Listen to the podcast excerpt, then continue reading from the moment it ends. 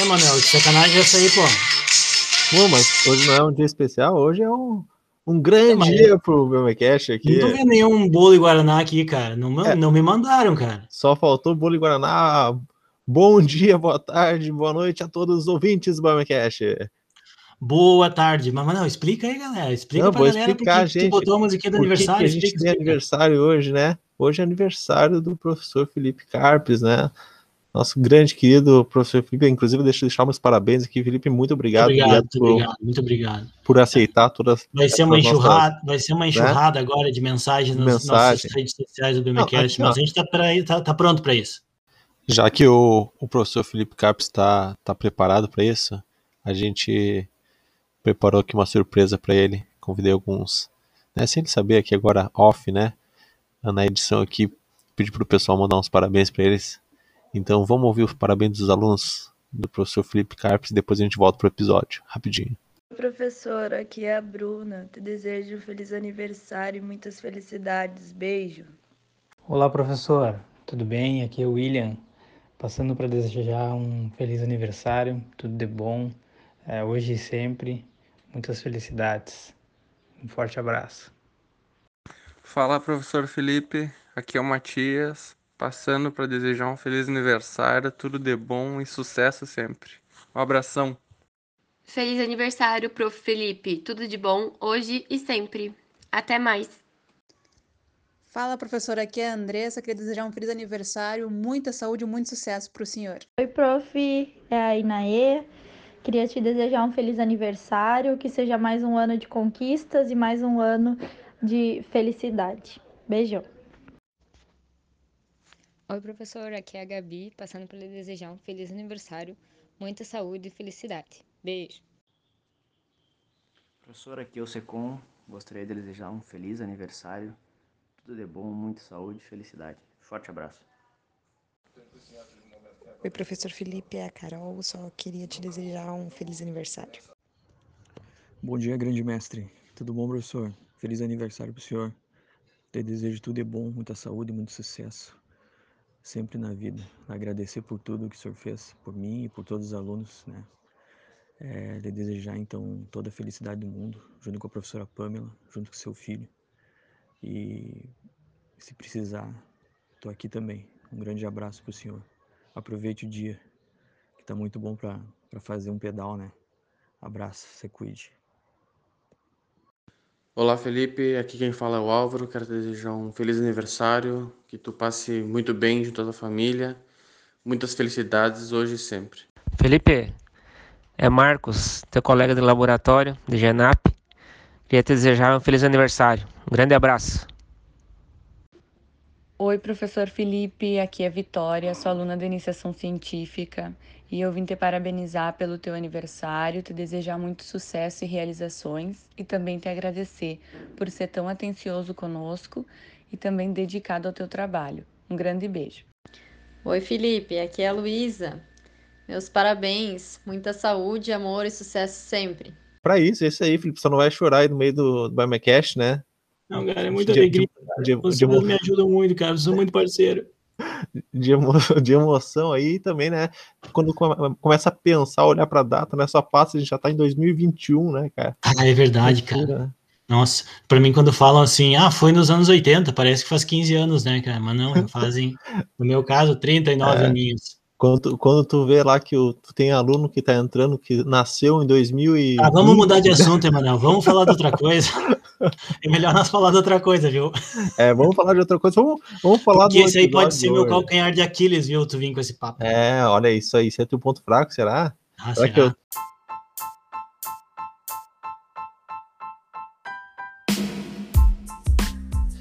Bom, mas hoje, para a gente conversar sobre o assunto de hoje, que nós vamos conversar um pouco sobre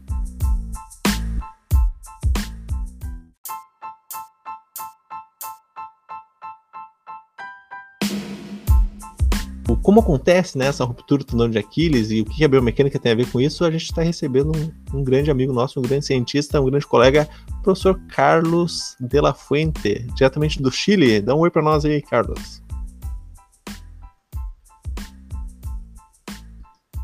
Vamos ver cadê o Carlos. Carlos. Olá, gente... Emanuel, que tal? Como está?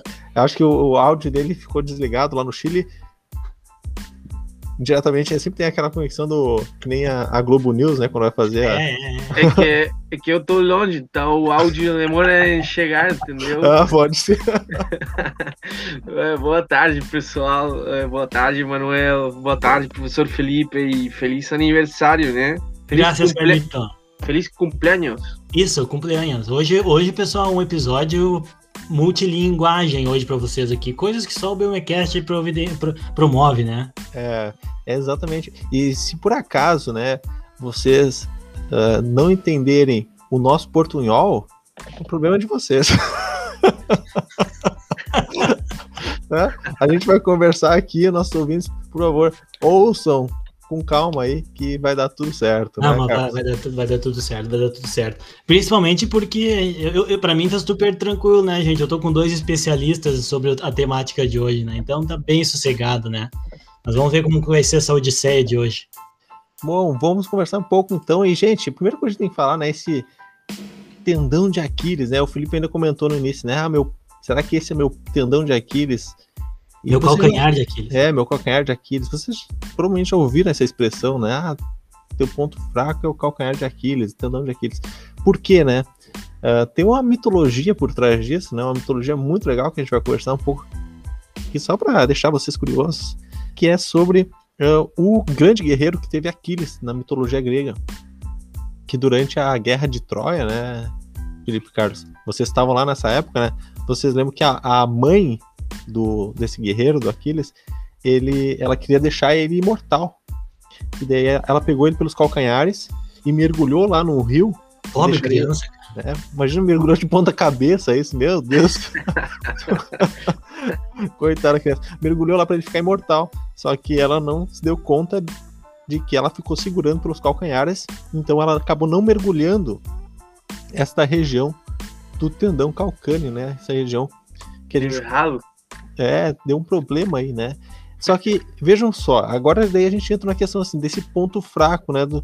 Porque não seria um problema. é, Na cabeça dela, ela nunca pensou assim, ah, né? Ele vai, vai perder a guerra por causa do tendão.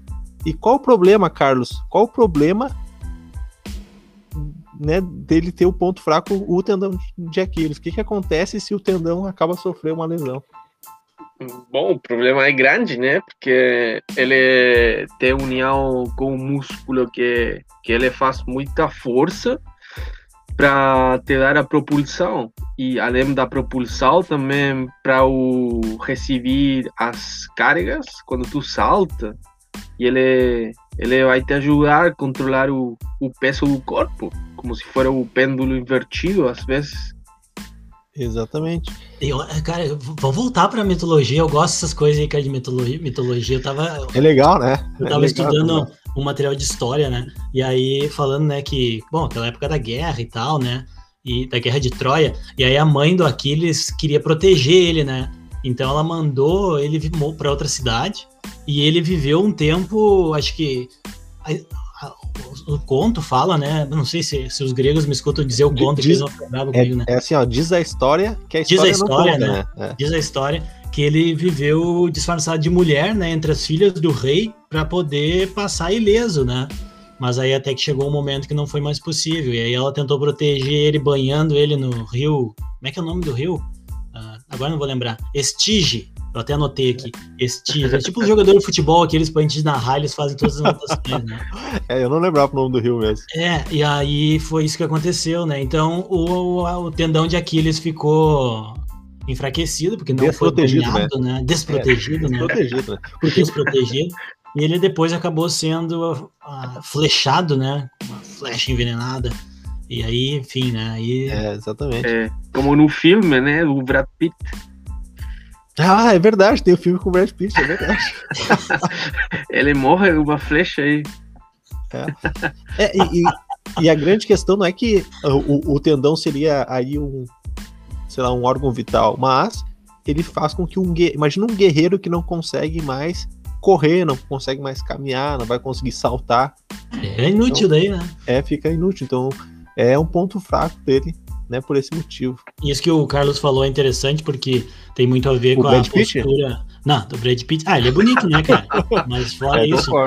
ah, até me desconcentrou aqui agora falando do Brad Pitt. Mas o, o que acontece é que na postura bípede, né? O tendão de Aquiles ele vai ter aquela capacidade de transmitir força para propulsão e, e muitas outras tarefas, né? Então, de fato, é um tendão que tem uma participação importante em várias, várias tarefas do dia a dia. E isso ajuda a entender um pouco também por que, que ele tem esse formato, né? A espessura, a, a rigidez que ele, que ele apresenta também está muito relacionada às atividades que ele ajuda a fazer, né?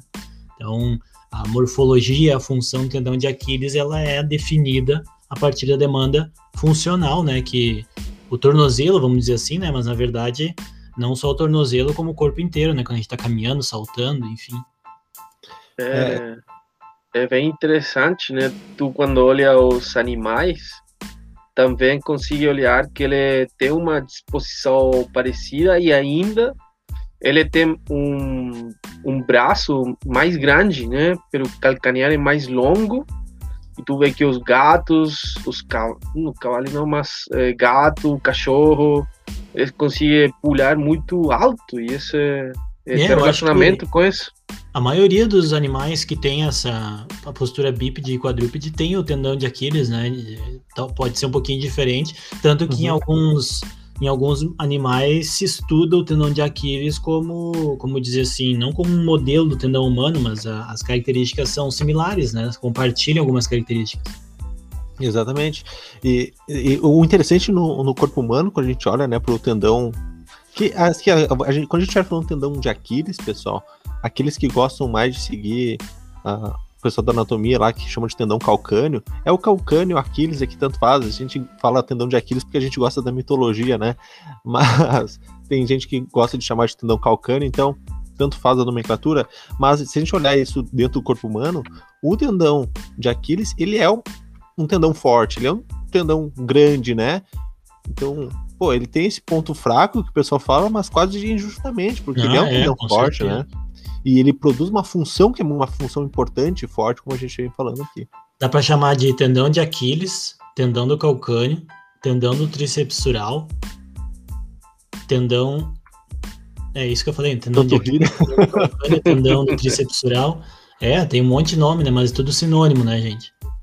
É, aqui eu lembro minhas aulas da anatomia, quando eu era estudante, e tu ia colocar tendão de Aquiles na prova, tu estava errado para o professor da anatomia. Era quase o- um crime para ele colocar assim. Mas como é que tinha que ser? Tendão do, tendão do calcâneo? É, acho que depende muito da nomenclatura. Seria o mais exato, acho, com a última nomenclatura da anatomia, mas quando tu vai ler na literatura, tem escrito aí é, tendão de Aquiles. Então a maioria conhece como tendão de Aquiles. Exato. É, o, agora quando eu tava fazendo doutorado, que eu fiz doutorado com, né, com esse tendão, ah, a- Tu uma fez grande- doutorado com o tendão? Achei que tinha feito com o Marco. o professor Marco é o nosso tendão de Aquiles, né? Ele vai te tirar uma flecha. Não, ele é importante porque, ah, por mais, olha só, eu tenho uma teoria para isso. Vou fazer um parênteses aqui para contar essa teoria que o, o, o, o grupo de pesquisa, né, ele faz a- as atividades, né, faz toda a produção da força, mas sem o orientador que vai transmitir essa força para efetivamente produzir a função, nada acontece. Que é Por isso, cara, que o orientador é o tendão de hein? Aquiles, né? Ah, aqui, tá louco, agora, agora eu fui longe. Agora se puxou, agora se puxou. Agora sim. E por isso que daí sem o orientador, quando ele tá rompido, né, não adianta ter o músculo. É Se o orientador puxar demais, pode romper daí, né?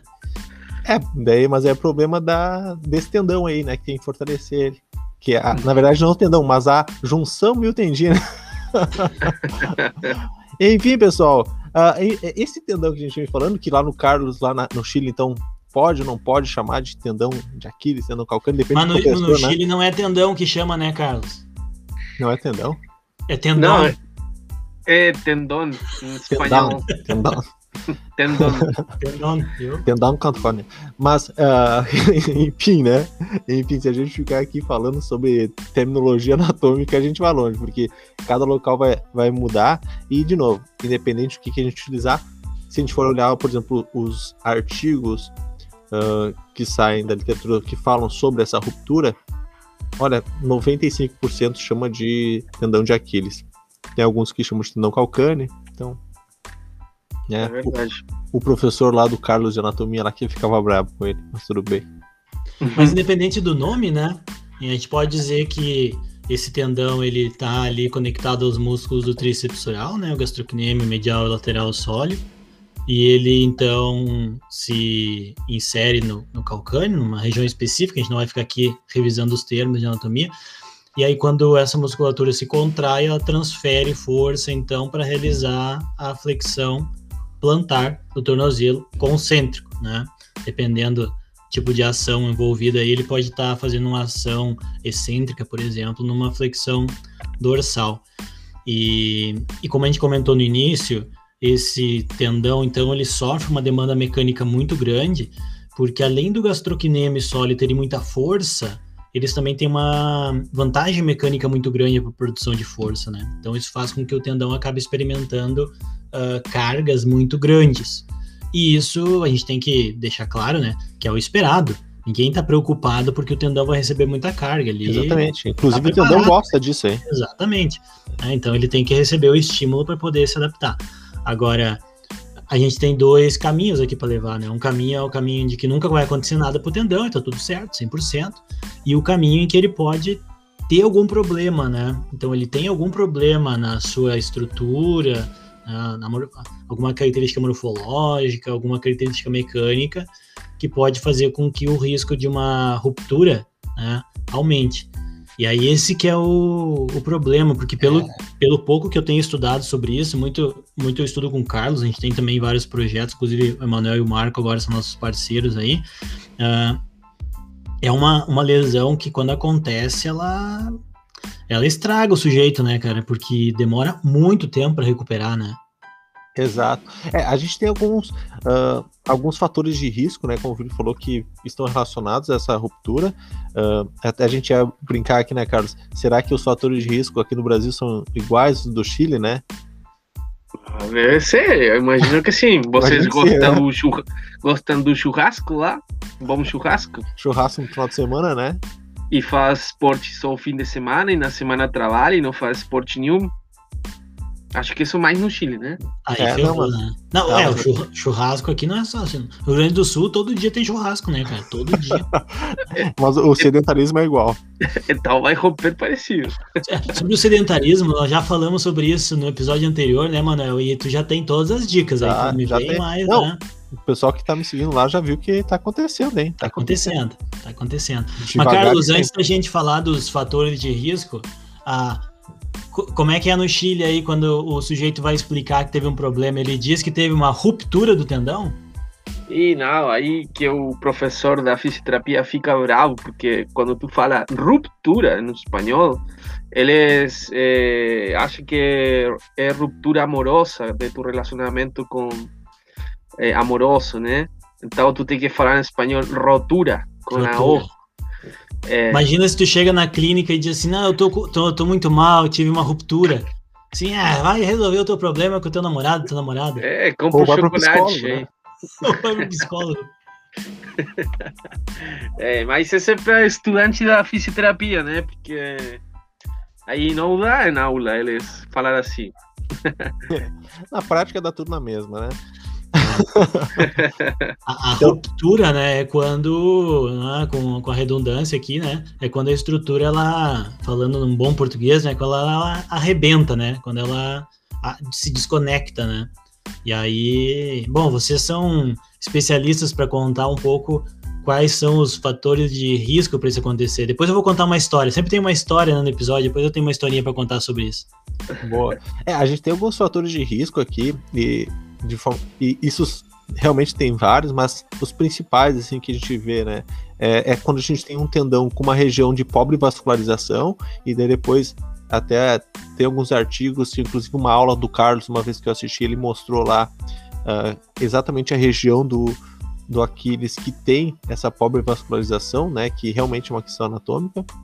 Ah, alguns usos de antibióticos, né, e corticosteroides, ah, que são algumas classes de antibióticos que parecem ter relação aí com alteração da mecânica tendínea, o que aumenta o risco de lesão do tendão, uh, processos degenerativos, né? Tendinopatia, então são tudo fatores de risco, né, Carlos, que, que estão relacionados à, à ruptura do, do tendão. Mas não significa, né? Antes do Carlos falar, não significa que se tu tem um fator de risco, tu vá se lesionar, né? Então, o fator de risco é assim, o pessoal sempre se assusta, né? Putz, eu, eu tenho tendinopatia, então eu vou romper. Não, é um fator de risco, não significa que tu vá desenvolver. Né? É uma série de fatores que vão te levar a essa ruptura, mas não necessariamente é uma associação direta. Não é causa e consequência, né? É, exatamente, aí tem vários fatores que o Emanuel é, falou, bem importante. O mais conhecido que o Emanuel falou é, é, o vascular, que é na região da meia substância do tendão, praticamente no meio ela tem uma vascularidade diminuída e, e nós sabemos que o tendão ele é, é difícil de, de, de, ter uma já uma boa vascularidade.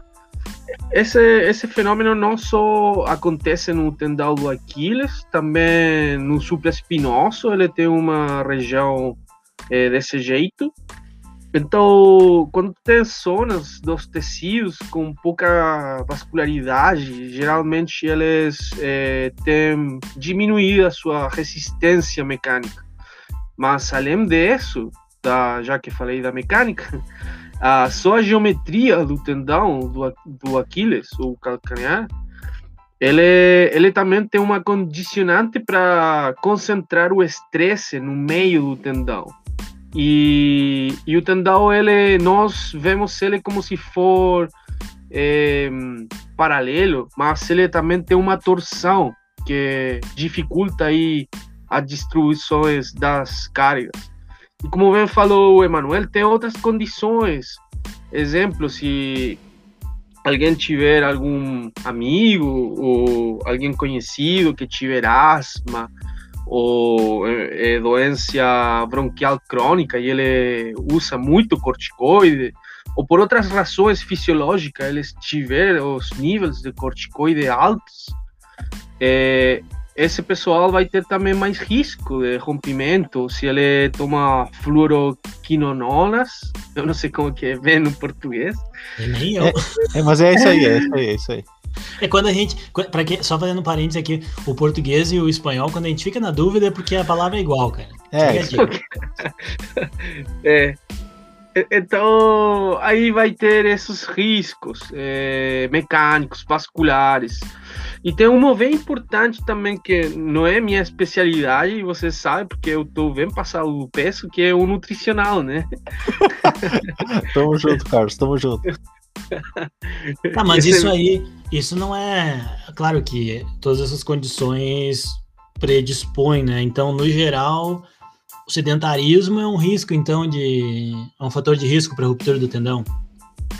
Também. E, e também a fadiga acumulada, essa, a conduta do pessoal de fazer esporte competitivo, é, por exemplo, é concentrar o fim de semana, é, além de uma dieta errada, ele empeora o cenário é. bastante. Eu vou, eu vou fazer um, um comentário aqui na pergunta do Felipe, né, sobre o sedentarismo, é que é assim, pessoal, a pessoa sentada não rompe, tá? Então a pessoa que tá sentada olhando Netflix o dia inteiro, ela não rompe. Ela, ela só vai romper fazendo algum esporte. Então, a questão, ah, a pessoa que é sedentária e vai ficar sedentária para sempre, né? Nunca faz nada, essa aí dificilmente vai romper, porque ela não tá fazendo nada. Agora, essa pessoa que tá com sedentária e resolve num final de semana sair para jogar um futebol, né? Sair para jogar um, um, basquete, um vôlei, uh, né? E ela era, ela é sedentária, mas resolveu ir jogar, essa pessoa aí tem risco de aumentado para romper o, o, tendão, né? Que é o weekend wearer, né? Carlos, como é que é o nome? É Weekend? Como é que é o nome? Weekend Warrior. É, Weekend Warrior. Que é o, a, basicamente a pessoa que tá com sobrepeso. Sedentário. É o guerreiro do final de semana. É, Exato. É, exatamente, é, é, é, o gordinho do final de semana que vai jogar bola e beber ah, cerveja. Mas não é só o cara do final de semana, cara. Deixa eu contar minha historinha então aqui pra vocês, né? Pra ver o que vocês acham. Sim, eu dou minhas pedaladinhas, né? E teve um. Deixa eu ver quando é que foi isso. 2018, talvez, 2017, 2016, não sei, faz, faz tempo já. Eu tava treinando, tinha meu treinamento controlado, tudo aquela coisa, né? E eu dei uma, aumentadinha, assim, tipo, um, aumenta, um pouquinho a mais do esperado, né, em alguns dias. E aí aconteceu que em um dia eu notei que no meu tendão da perna esquerda, acho que era, tinha uma. Tava inchado, né? Pertinho do, do calcanhar ali, que é onde tá essa substância média que o Carlos mencionou, né? E aí eu senti uma dorzinha, assim, quando eu levantava de manhã, o tornozelo tava mais rígido e tal, né? E aí, bom, aí vocês imaginem, né, gente? Eu chego no laboratório, só a maioria é fisioterapeuta, né? Eu, mano, é hora do laboratório nessa época. E eu pensei, vou fazer uma consulta aqui com a minha equipe, né? Aí eu disse assim, ah, o que que é? Então, ah, pode ser isso, pode ser aquilo. E o Emanuel me disse assim, ah, é muito perigoso romper quando tiver isso. Eu olhei pra ele e falei, sai pra lá, né? Não pode, cara. Só isso aqui ontem eu tava bem, entendeu? Ontem eu tava bem, hoje eu tô ruim, vem me dizer que eu vou romper o tendão, já fiquei apavorado. Aí, aí, a gente, aí quando tu estuda o negócio, é pior ainda, né? Aí tu vai lá e começa a estudar e ver, eu falei, cara, e agora, né?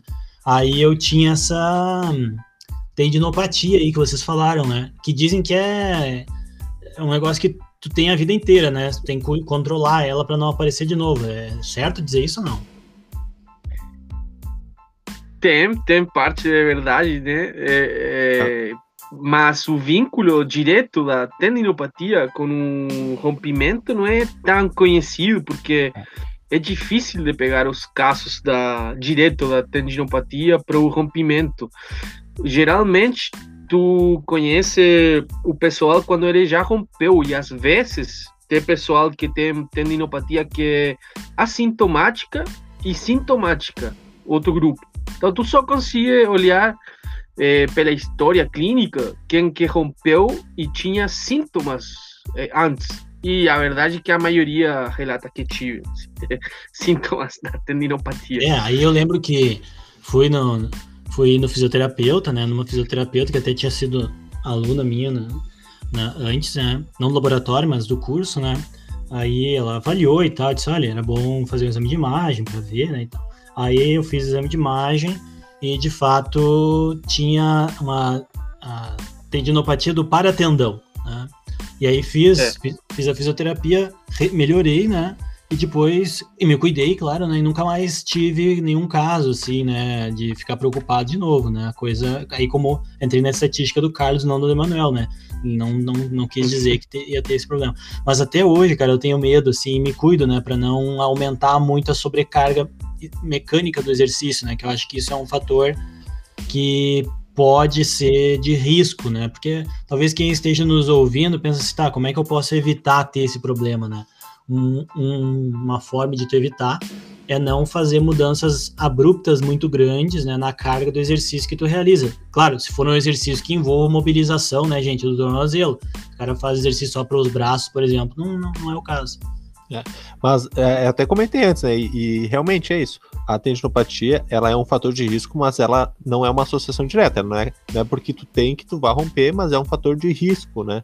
Uh, e como o Carlos falou, inclusive, uh, teve um trabalho recente que uh, publicado, se não me engano, foi ano 2018, desculpa, não vou lembrar a autor agora, é que fala exatamente isso. Fala que a, a tendinopatia, por mais de ser um fator de risco, ela não é causa né, da ruptura.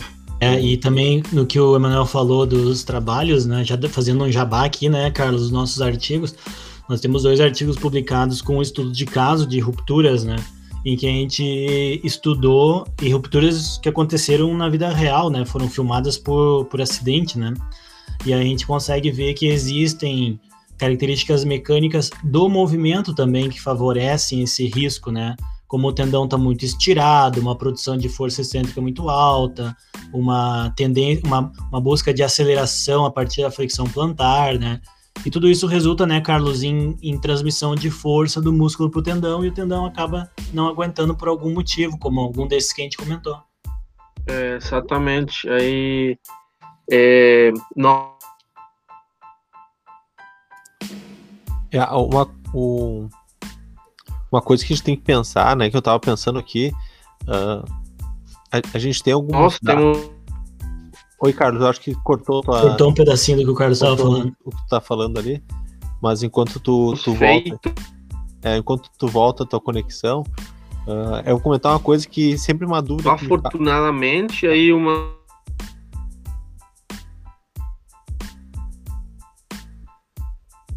Acho que agora corrigiu o delay. É, vamos ver. É que até chegar no Chile lá. É. Isso aí é porque o sinal já tomou um vinhozinho, né? um cabiné. Vai falando aí, Amar, continua. É, eu, vou, eu vou. Eu, eu, uma coisa que sempre me perguntam, e daí agora, quem sabe volta a conexão lá do, do Chile, ele, o Carlos pode me ajudar. Uh, é sobre a questão uh, da incidência, né? Ou seja, a gente quem é que rompe, né? A gente tá falando agora, pô, quem é que rompe?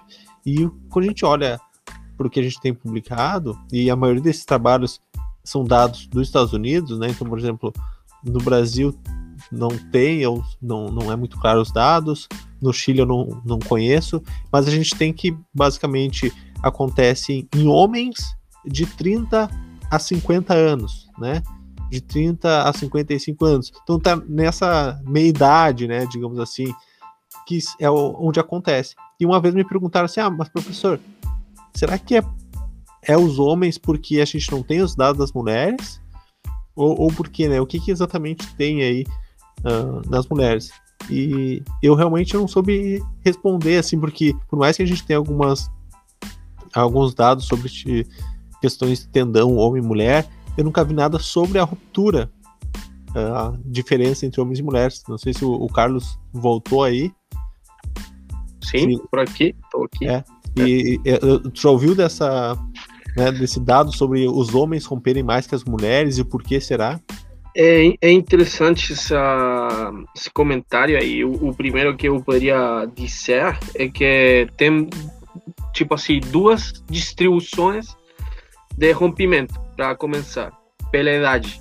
A primeira seria a que tu bem falou, que é dos 30 até 55. Acho que isso pode mudar dependendo da, do país.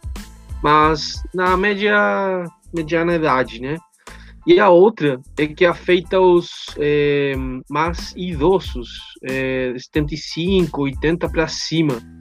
E o que eu tenho olhado quando eu trabalhei é, hospital especializado só em lesões traumáticas, e eu era o fisioterapeuta de lesões é, da extremidade inferior, é que realmente acontece em maior quantidade nos homens, né?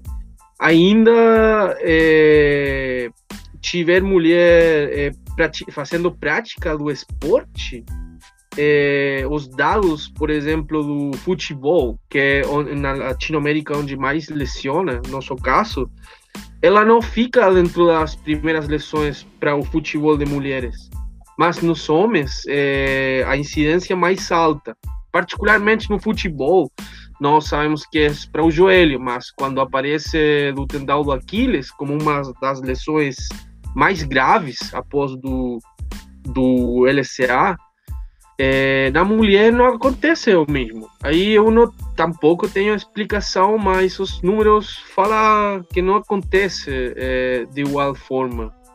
Então é, é, é interessante, talvez, para o futuro é, conhecer essa causa, como que ela tem essa proteção, ou nós temos uma deficiência, uma, uma ou outra. Exatamente. Bom, agora a gente vai passar, pessoal. Daí a gente tá conversando aqui, né? E temos essas histórias. E daí, quando a gente pensa, pô, qual é o mecanismo exatamente dessa lesão? Mas a gente já tá conversando sobre isso. Uh, eu vou falar mais ou menos o, que a gente conhece no sentido de que o, o, alguns pacientes nos contam, mas depois eu vou deixar, obviamente, que o Carlos e o Felipe falem, porque eles têm dois artigos publicados recentemente no qual eles falam exatamente o mecanismo biomecânico né, dessa, dessa ruptura, como que cinesiologicamente acontece, né, cinematicamente ele, ele acontece. E quando a gente pensa assim, ah, o mecanismo, basicamente o que a gente percebe é a pessoa está fazendo alguma atividade e, gente, olha só que interessante, não o, o que a gente encontra não são atividades máximas, são atividades submáximas. Ah, a pessoa às vezes está uh, ah, jogando futebol, por exemplo, vai dar um passo para trás, às vezes vai mudar de direção, rompe o tendão. E ela, uh, ela relata, né, que como sentisse uma pedrada, né, um barulho, né, dá um, dá um barulho alto como se alguém tivesse dado uma pedrada na perna Uma dela. flechada. Uma, é uma flechada, se fosse o, o Aquiles. e, ou um chute, né? Daí tem uns que já caem no chão pedindo falta, né? Achando, ah, alguém me chutou, e isso tudo sozinho.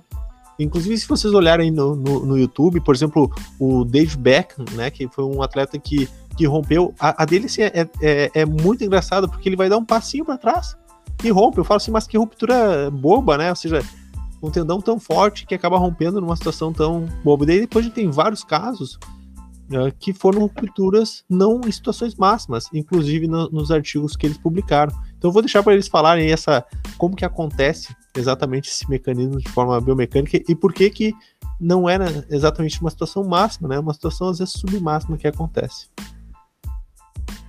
É, essa, essa parte também é bem interessante. Aí, se nós lembrarmos um pouco da literatura, aí acho que praticamente mais para trás do ano 99, quase é, 22 anos para trás, aí o Maffoli ele já tentava fazer uma descrição de três mecanismos principais, que seria o primeiro que que ele falava do push off, que é quando tu empurra o, o chão, é, tipo quando tu vai levar o calcanear, uma, uma coisa assim, que seria quase a metade das, das causas da lesão.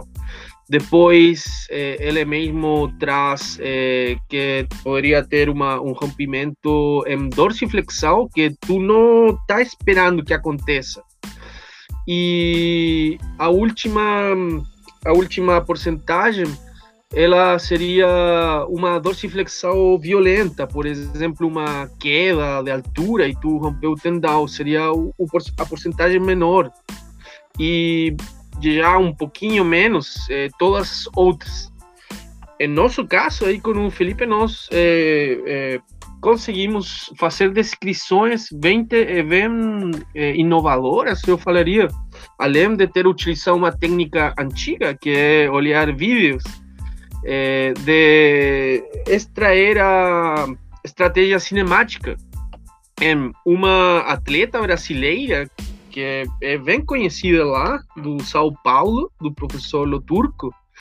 Eu não lembro bem o nome do, de, do centro dele, de, de, onde que ela estava é treinando. O, é o NAR de São Paulo, Núcleo Alto Rendimento de São Paulo. Professor Elineu Loturco, inclusive nosso ouvinte, um abração pro Irineu aqui. É, um abraço, um, um, uma máquina, né? Muito bom. Aí ele, ele passou esse vídeo que fez furor nas redes e nós fomos olhar qual que seria o mecanismo da, da, do rompimento. E temos feito o mesmo com o atleta do sul do Chile, que ele estava fazendo salto salto triplo, acho.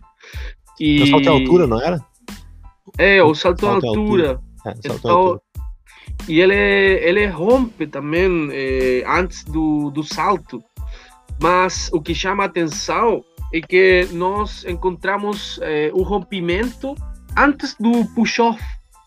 Quando parecia que o, o, o joelho eh, ele ia para a extensão enquanto iria começar o push-off. Então encontramos esses dois casos e quando fazemos uma comparação de uma e outra perna, parece que a sinergia aí com o joelho tem um, um, um fator importante para ter ocasionado esse estiramento é, do calcanhar. Então, ficou aí a ideia ou a hipótese para responder no futuro se a perda da sinergia dos músculos é, do quádriceps, por exemplo, por fadiga ou outras causas, poderia condicionar algum rompimento ou sobrecarga no tendão do Aquiles, porque ele perde o controle da posição no espaço do joelho. Isso é uma coisa nova. Antes não tinha uma descrição só estadística dos pacientes, onde eles perguntavam: Ah, tu como que acha que rompeu? Não, eu é, caiu em cima de mim um piano, então eu rompi o tendão. O que, o cara tava fazendo com o piano em cima? então foi violento.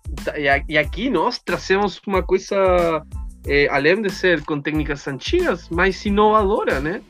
De conhecer qual que seria essa curiosidade com é, que ele rompeu. Também, né, quando, quando é só o relato do, do paciente, vamos dizer assim, do sujeito que, que, que lesionou, é muito traumático, né? Então é difícil de saber explicar como foi, né?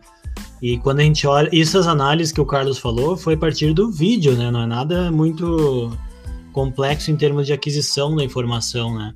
Mas a gente consegue ver, e aí isso conecta de certa forma com a questão de tu ter uma ação de músculo biarticular, né, que daí já tem um pouco mais de dificuldade de controle de posição, a coordenação articular de joelho e tornozelo principalmente, mas talvez o quadril também tenha um pouco de influência na transferência de energia.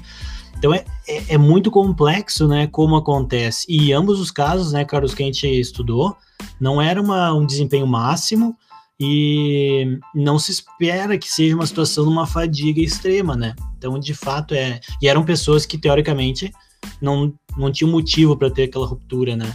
Então, é uma coisa que, de fato, né, ela ainda intriga muito a ciência, né, de tentar entender como funciona, porque a partir da gente entendendo como funciona, se pode prevenir, né? A gente não sabe ainda qual que é o, o escudo de Aquiles nesse caso. é, o, o, até uh, dessa questão, né, dos dois que vocês falaram, que eu sou fã desses dois trabalhos de vocês, o, a, o último artigo que vocês publicaram foi com a atleta brasileira, né, que é ali do professor Irineu, uh, ela, se eu não me engano... Ela não é de lá, né, ela, ela treina lá. Isso, ela treina lá, mas ó, é, ela, se eu não me engano, ela estava fazendo um processo de reabilitação de uma tendinopatia no tendão direito e acabou rompendo o esquerdo. Exato. Então, então vejo que é, uma, é exatamente o que a gente estava falando antes. Ela tem uma tendinopatia, mas no lado direito, estava no final da, da reabilitação, fazendo um treininho ali uh, submáximo, né, de pliométrico, e acaba rompendo o lado esquerdo. E isso já vem outra coisa, que a gente sabe que uh, hoje quando a pessoa rompe um, um tendão, uh, a gente não pode considerar o outro lado, o lado contralateral que não rompeu, como saudável, né? Então algumas alguns artigos aí mostrando que o lado que a gente consideraria saudável antes, na verdade, ele já provavelmente tem alguma alteração ali que tem que ficar de olho. É, geralmente, se tu tem fatores metabólicos, com muito mais razão pode acontecer isso aí. É, e aí a gente pensa assim, tá bom, então já que nós entendemos um pouco o que, é o tendão de Aquiles, né? Por que, que ele é importante, os fatores de risco, né? Os mecanismos, né? como, é, como é que a gente pode prevenir, né? Eu acho que isso é importante tanto para quem pratica esportes que envolvam uma mobilização e produção de muita potência, né? Envolvendo o tornozelo, assim como para treinadores e fisioterapeutas. Então, como é que eu posso preparar o meu, meu paciente, meu sujeito, meu aluno, meu atleta, enfim, né? Para que eu diminua os riscos, porque o movimento, a forma como ele é executado, ele não vai poder ser mudado, né?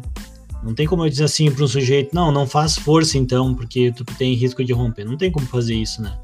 Então, assim, algumas coisas já se sabem, né, para promover, digamos assim, essa prevenção. A primeira é ter músculos fortes, né? A gente pode dizer que o treinamento de força, ele contribui, né, para uma saúde do tendão, e isso poderia ajudar a prevenir uma ruptura.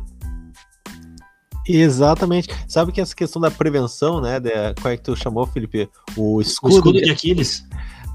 Considerando o escudo de Aquiles, uh, aparentemente uma das. Uh, tem várias formas de prevenir. Né? Uma delas, por exemplo, é tu evitar aquelas coisas que são fatores de risco, né? Que a gente pode mudar, que seria o sedentarismo, que é a utilização de, de alguns tipos de drogas, né?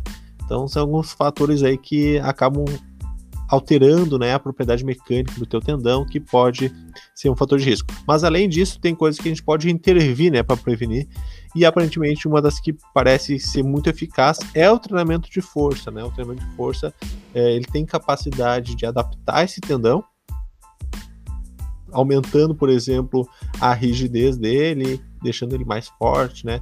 Uh, mas a literatura ainda não é, é, A gente tem esses dados, são evidências, mas mesmo assim, às vezes a pessoa tem força, tem tudo, tem treinamento e acaba rompendo. Então, uh, lembrando que não é só um fator, são vários fatores que estão relacionados, né? Não sei se o Carlos quer complementar alguma coisa sobre esse escudo do Aquiles e como a gente previne.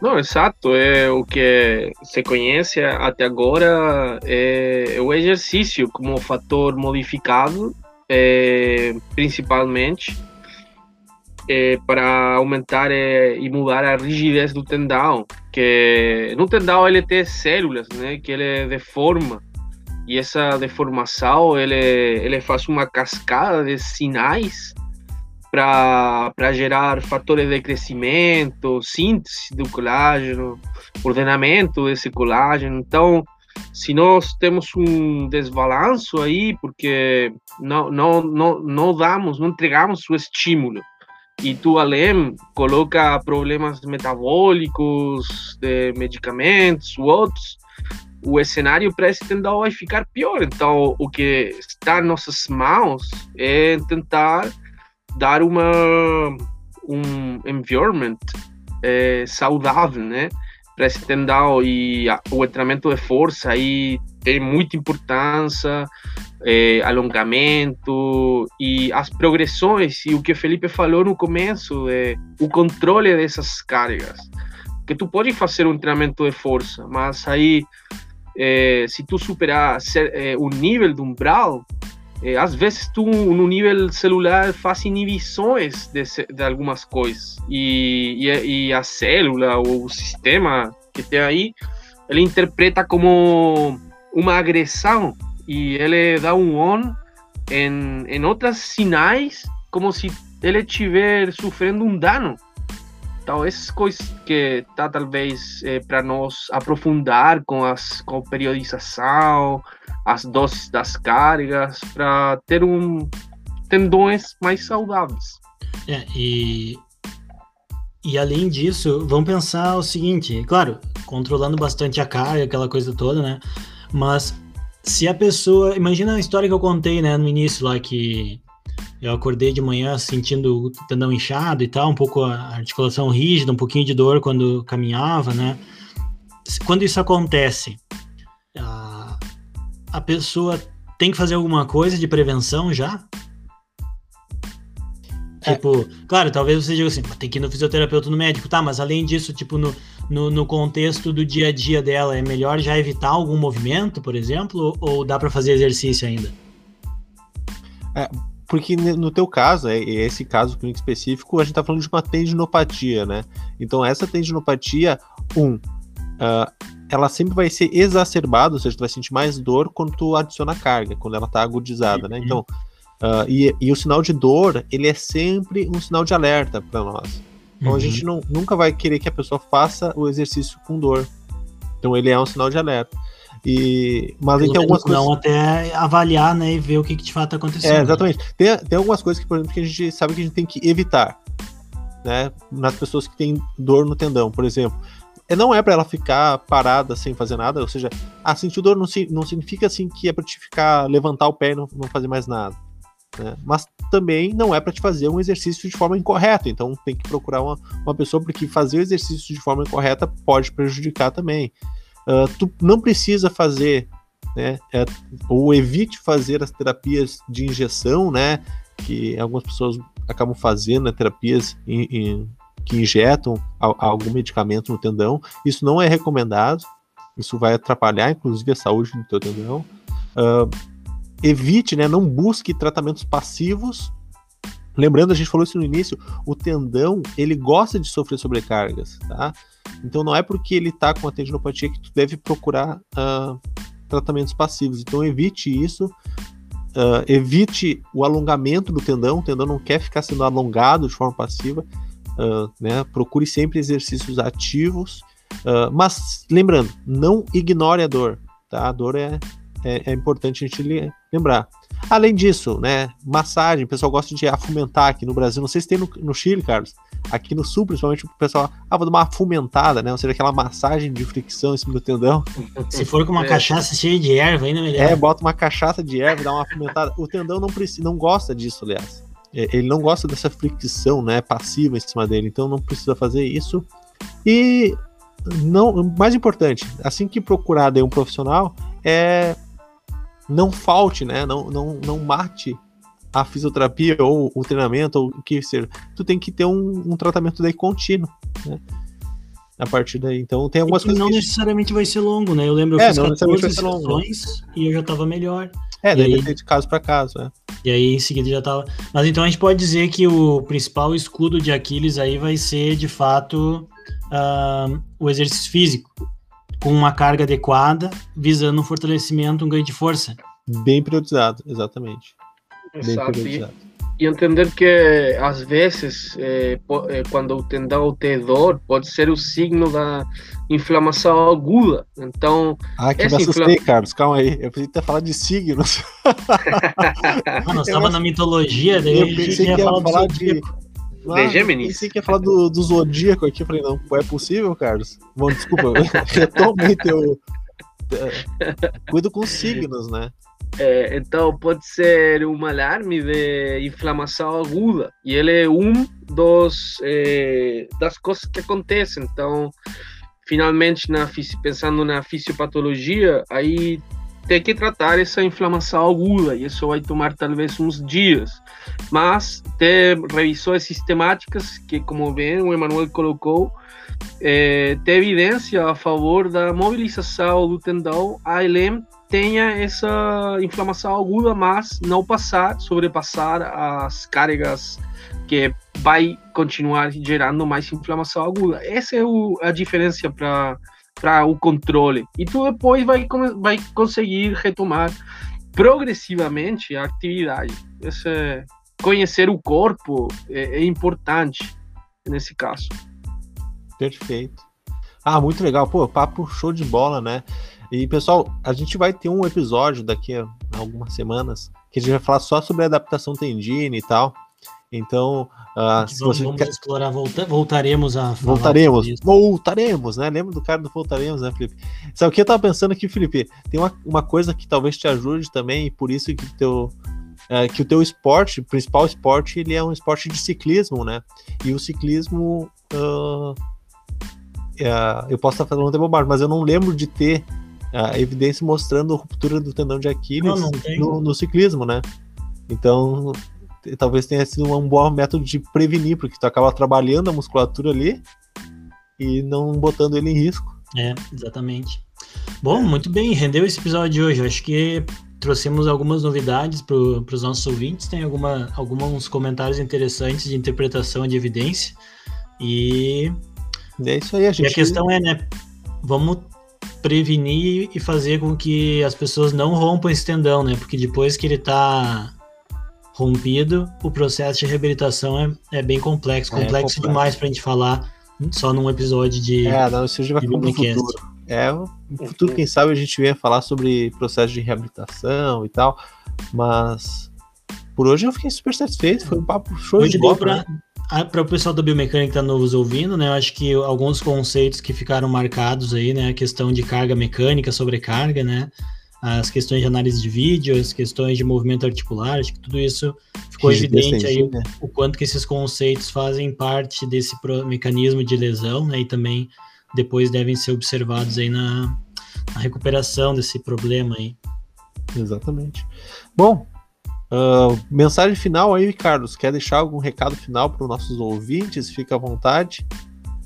E o principal, ser curioso, né? Acho que ser curioso traz a vantagem para conhecer mais, ir até o fundo, dar uma lida, eh, também fazer racionamento, que, o que, que pode estar acontecendo detrás de algum fenômeno e, e ir por trás. Se quem é atleta eh, ou faz esporte, rompeu o tendão, também não é o final da sua carreira. Hoje as coisas estão evoluindo muito bem e a cada vez temos melhor eh, eh, reabilitação com esses tendões. Então confia que as coisas vai vai sair bem e, e tem bastante possibilidade hoje de, de, de continuar sua carreira esportiva.